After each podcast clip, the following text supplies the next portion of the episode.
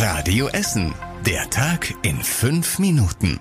Am 16. Mai mit Zoe Tassovali. Schön, dass ihr wieder dabei seid. Ja, NRW hat gewählt. Die CDU ist der klare Sieger.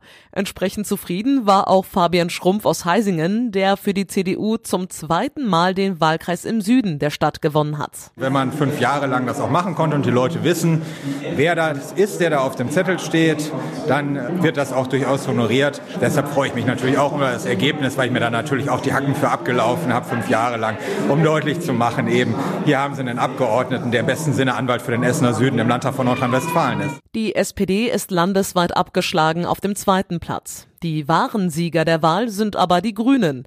Dazu gehört auch die Essenerin Gönül Elensche, die jetzt ganz neu in den Landtag einziehen wird.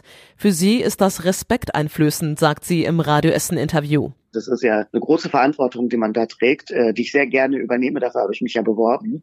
Nichtsdestotrotz ist da die Demut ähm, ganz klar weit vorne. Wer künftig unser Land regieren wird, ist noch unklar. Als wahrscheinlich gilt, dass CDU und Grüne gemeinsam regieren werden. So sieht es zumindest Politikwissenschaftler Karl Rudolf Korte von der Uni Duisburg-Essen. Eine Ampel halten Experten für unwahrscheinlich. Insgesamt sitzen im neuen Landtag gleich sieben Essenerinnen und Essener. Direktmandate bekamen Thomas Kutschaty, Frank Müller und Julia Kahle-Hausmann von der SPD und Fabian Schrumpf von der CDU. Über die Landeslisten ziehen außerdem Merdat Mustofizadeh und eben Gönül Elensche von den Grünen und Ralf Witzel von der FDP in den Landtag ein. Anders als im Gesamtergebnis hat die SPD bei uns in Essen die meisten Stimmen bekommen. Am Ende hilft das Spitzenkandidat Thomas Kutschaty aber nicht. Er wollte eigentlich neuer Ministerpräsident werden. Ich mache keinen Hehl raus. Wir haben uns äh, mehr erhofft äh, von dieser Wahl. Das Ziel haben wir nicht erreicht. Aber eins steht auch fest, Schwarz-Gelb ist abgewählt worden in Nordrhein-Westfalen. Und deswegen geht es jetzt darum zu sondieren, wer schafft es denn, eine regierungsfähige Mehrheit zu organisieren. Bei der diesjährigen Landtagswahl haben bei uns in Essen übrigens so wenige Menschen abgestimmt wie schon lange nicht mehr. Die Wahlbeteiligung liegt bei nur knapp 54 Prozent. Bei der letzten Wahl waren es noch knapp 64 Prozent. Gründe dafür sehen die Experten unter anderem in den Spitzenkandidaten. Ministerpräsident Wüst ist noch nicht lange im Amt. Thomas Kutschaty vielen in NRW noch eher unbekannt. Außerdem waren sie sich in vielen Punkten einig, was zu einer fehlenden Polarisierung geführt habe. Den Überblick über alle wichtigen Wahlergebnisse, Interviews und Berichte der Essener Wahlpartys findet ihr bei uns auf radioessen.de. Nach dem vereitelten Bombenanschlag in Borbeck ermittelt jetzt der Generalbundesanwalt in Karlsruhe gegen den 16-jährigen Schüler. Grund sei die besondere Bedeutung der Tat.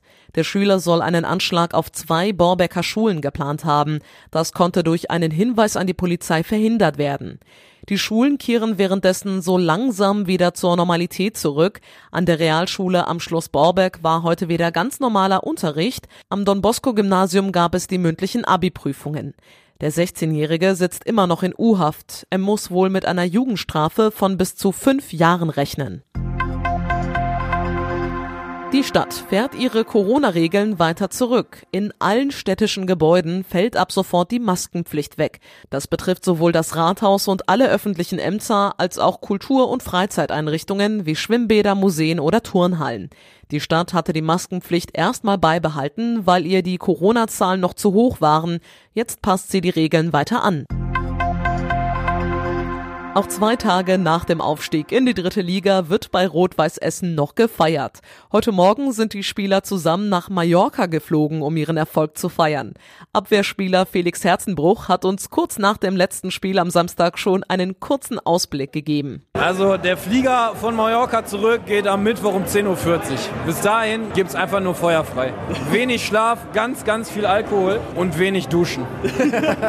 Durch den Sieg am Samstag gegen Aalen zieht RWE nach 14 Jahren wieder in den Profifußball ein. Mehr als 16.000 Zuschauer feierten erst an der Hafenstraße den Aufstieg, später gab es auch Feiern in der Innenstadt und in Rüttenscheid und gestern einen Mannschaftsempfang bei Oberbürgermeister Kufen.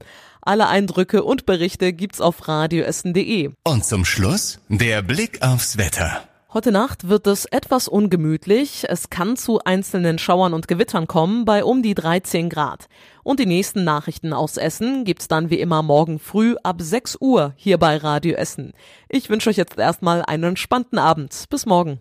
Das war der Tag in fünf Minuten. Diesen und alle weiteren Radio Essen Podcasts findet ihr auf radioessen.de und überall da, wo es Podcasts gibt.